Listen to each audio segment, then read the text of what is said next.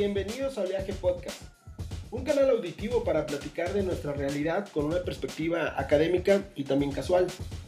¿Cómo están pasando esta semana, querido auditorio?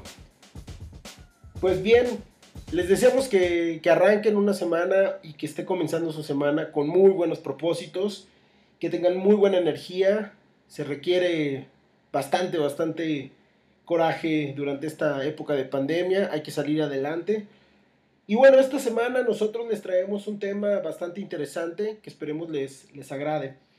Y tiene que ver con la educación.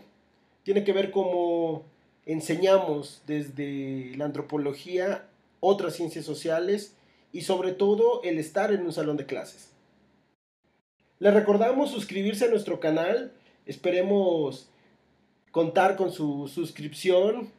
Y estamos en alguna de, de sus plataformas más conocidas y favoritas como Google Podcast, Spotify, SoundCloud o iTunes. Recuerden, Oleaje Podcast, el podcast donde las olas socioculturales confluyen. Comenzamos.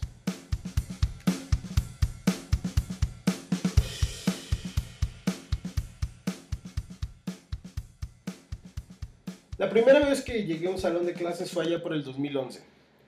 La verdad no era uno de mis planes al salir de la, de la universidad el estar frente a un salón de clases, al menos no en un principio. Creo es muy común que, que mucha, eh, muchos compañeros, muchos colegas nos orienten a que la docencia va a ser una de las áreas en las cuales nos vamos a desarrollar. Sin embargo, en mi perspectiva, en esos momentos de vida, yo no lo, yo no lo contemplaba. Pero me llegó una oferta, me llegó una oportunidad eh, en un bachillerato bastante nuevo, innovador, privado, y, y comencé, comencé eh, a dar eh, clases e inicié dando clases en el área de ciencias sociales. La, durante los primeros meses me fui adaptando al, a los modelos de enseñanza del, nivel medio superior, porque obviamente tenía tiempo de no estar vinculado a ello, entonces necesitaba eh, conocer cuáles eran las líneas en las cuales estaba enseñando las ciencias sociales. Y cuando me refiero a ciencias sociales, voy a referirme a dos materias primordiales. La primera es historia, historia de México, historia mundial, y la introducción a las ciencias sociales como una de las materias base en, el primer año del, del, bachillerato. Y bueno, la intención de, de compartir estas eh, experiencias a lo largo de, de seis años que pude y que he tenido la oportunidad de estar enfrente de, de un grupo de, de, alumnos, no es más que el, la identificación de elementos que desde la antropología podemos aportar al salón de clases. Y esto considero que es demasiado importante en el sentido de identificar lo práctico de esta ciencia social. Como ya en otros capítulos hemos platicado, muchas veces no sabemos qué hace un antropólogo social. Y una de las características eh, fundamentales que tiene un antropólogo social, y puedo asegurar que otros eh, colegas de las ciencias sociales, es esta pasión por la enseñanza. Ahora bien, esta pasión por la enseñanza no es más que, eh, bueno, no es nada más la herramienta natural de de querer compartir un conocimiento. Conlleva otros elementos y sobre todo otras herramientas para poder transmitir ese conocimiento. Y aquí es donde me quiero detener en dos, eh, voy a llamarles dos variables que la antropología me permitió expandir a un salón de clases. La primera es el conocimiento sobre dinámicas de grupo creo que es imprescindible desde la antropología el que podemos tener una mirada más fina sobre cómo se comportan los grupos. Obviamente eh, esto tiene que ver por, por, la tradición del conocimiento académico en, en, el estudio de los grupos sociales eh, indígenas y los complejos en, en ciudades modernas. Siendo entonces, como un buen eh, profesor, que lo primero que realicé fue la identificación de esta misma dinámica por cada grupo al que yo tuve. Si algunos me escuchan y dan clases dirán, bueno, eso es pesadísimo.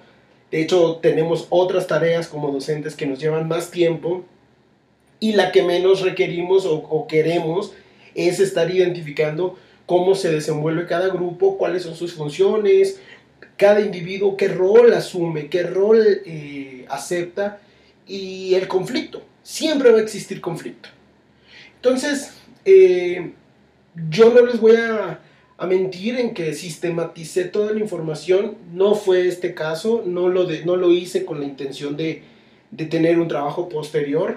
Tengo mis notas de campo eh, sobre, la, sobre estas dinámicas, pero el punto importante es y se lo quiero compartir a quienes nos escuchan eh, y se están formando apenas en, en, la antropología o bien están estudiando pedagogía o alguna área de la educación, es identifiquen primero cómo se comporta ese grupo, quiénes son sus líderes y el conflicto.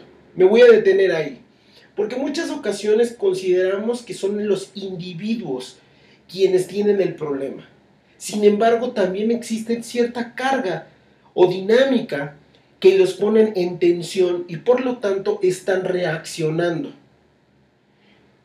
En otros episodios voy a, invitar a unas compañeras y compañeros sobre esta característica importante que, nos podría dar luz de cómo comportarnos como docentes frente a estas situaciones eh, de conflicto en cada grupo. Y lo digo porque uno de los eh, una de las experiencias que yo tuve en estos seis años que les platico ha sido el tener que asumir el, ir a un grupo que lo consideran muy conflictivo. Y los resultados han sido buenos.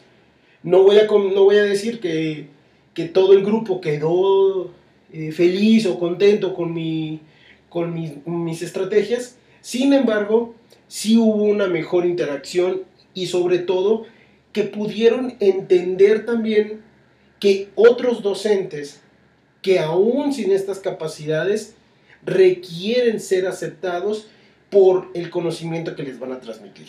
Entonces, es importante esta eh, característica de dinámica del grupo, de conocer cómo se conforma y, y sobre todo el cómo se delinean ese, esa identidad de grupo sobre todo a partir de la pregunta del quiénes somos y el respeto de cada individuo. Cada individuo marca esa, esos dos elementos y eso va a permitir entonces a nosotros como docentes conocer las rutas para, para mejorar la, interacción con, con ese grupo.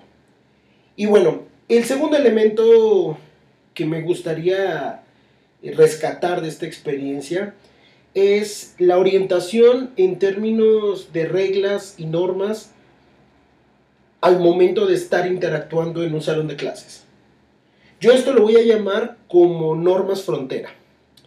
Y le llamo frontera porque el concepto que retomo de las relaciones internacionales, de la cual también tengo estudios, tiene que ver con una característica no concreta entre los países.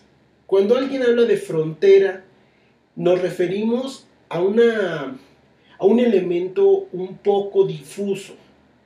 Y cuando se es eh, más eh, perspicaz en términos de, de la identificación de esas fronteras, vamos a descubrir que pueden existir varios elementos muy concretos pero que al final tienen un componente subjetivo que permitirían un debate o una negociación de esos espacios frontera, o esos espacios mejor límites.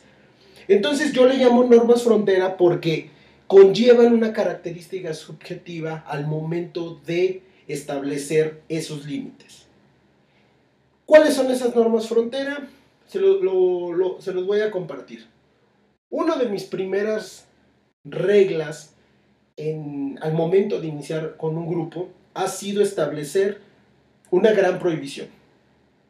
Yo dejo muy establecido el que queda prohibido cualquier tipo de chiste racista, clasista, de género o que denigre a otra persona o grupo social.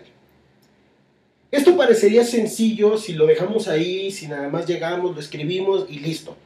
Es obvio que eh, la mayoría de los chicos a ciertas edades ya comprenden qué es un chiste racista o cuál es un chiste eh, que denigre a otra persona en términos de género, etc. Sin embargo, como les platicaba, la idea de, de estar en un salón de clases también es poder hacer que el individuo se involucre con lo que se está aprendiendo. De nuevo, ya existen muchos eh, trabajos que confirman que la enseñanza debe de ser práctica, pero yo les estoy comentando que en el 2011, 2012, yo estaba siendo nuevo en un salón de clases. El aprendizaje que yo estaba haciendo tenía que ver con estas herramientas pedagógicas, pero sobre todo el cómo trasladar la enseñanza que me dieron desde la antropología social con un salón de clases para poder aprender. Entonces, eh, esta regla me ha permitido dialogar con los alumnos sobre qué consideran ellos como algo denigrante, qué consideran ellos como un mal chiste eh, eh, en términos generales y sobre todo un chiste clasista, un, chiste racista. gracias a esta regla, los chicos han, desarrollado un, pensamiento más crítico sobre lo que ellos mismos están eh, diciendo. Y con ello quiero ir cerrando eh, esta charla de, día, de esta semana. El pensamiento crítico no creo que es nada más el cómo tomamos la información que nos dan los docentes y cómo eh, analizamos ese concepto que, que nos están enseñando. Creo que también tiene que ver con criticar lo que nosotros decimos. El poner en crítica significa el volver a preguntarnos una, nueva vez, otra vuelta y otra vuelta, sobre cómo llegamos a ese pensamiento. ¿Por qué pensamos así? ¿Y por qué lo decimos de ese modo? Cuando los chicos comienzan a tener conciencia de que ese eh, pensamiento que tienen puede caer en una eh, mala interpretación por su interlocutor, es cuando comienzan a reflexionar con profundidad. Y, por último, creo que es ahí donde el, trabajo de un antropólogo dentro de la docencia, dentro de un salón de clases, es también importante. Hacemos notar, más allá de la enseñanza de historia, historia de México, historia mundial, eh, problemas contemporáneos de México, etc., tenemos y podemos hacer a los alumnos con un pensamiento más crítico sobre su realidad y sobre su persona, sobre quiénes son dentro de su grupo, sobre quiénes son dentro de una sociedad y cómo pueden desde esas edades hacer ciertos cambios.